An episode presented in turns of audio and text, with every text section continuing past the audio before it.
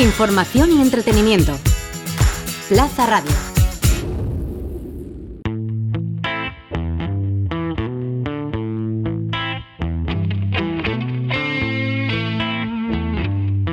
El Valencia Canalla. Ser canalla yo elegí. Con Paco Gisbert.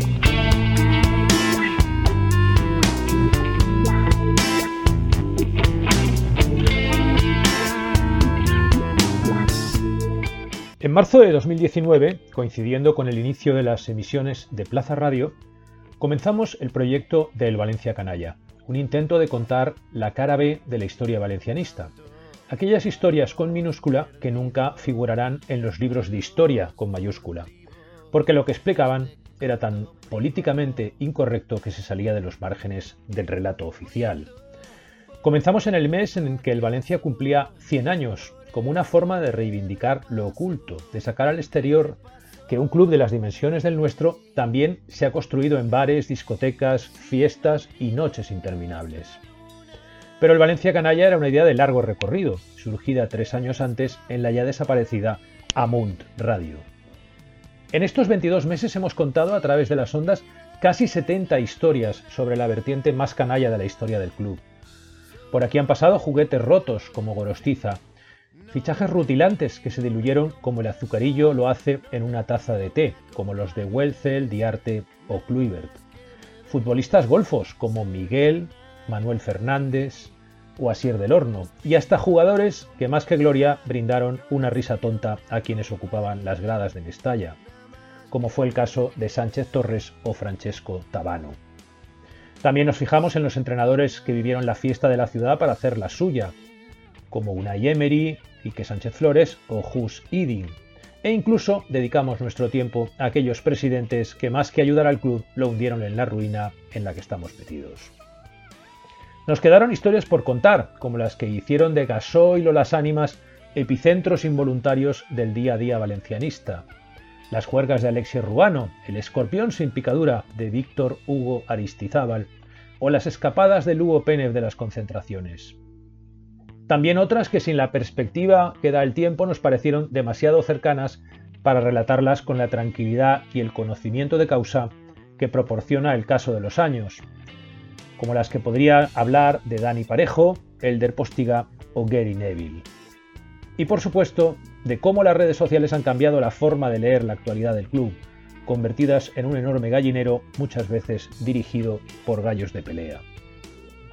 Un verdadero canalla no se despide nunca, se marcha sigilosamente a la francesa, sin dar explicaciones a nadie de su partida, convencido de que al día siguiente, cuando regrese al mismo bar del que se ha marchado, allí seguirán los mismos personajes, sin demandarle una excusa sobre su desaparición.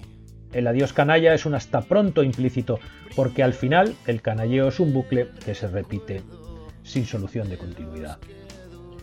El Valencia Canalla se despide esta semana con un hasta pronto, como las parejas con problemas o los golfos con enfermedades. Nos damos un tiempo para recargar pilas, reunir fuerzas y volver con más ímpetu en un futuro indefinido. Recopilaremos más historias alternativas, contaremos más secretos inconfesables sobre jugadores, entrenadores o directivos y recogeremos la basura generada por el club para reciclarla y transformarla en un relato divertido y ameno para nuestros oyentes. Nos vamos, pero volveremos, porque un canalla siempre vuelve al lugar en el que le sirven las copas como a él le gusta.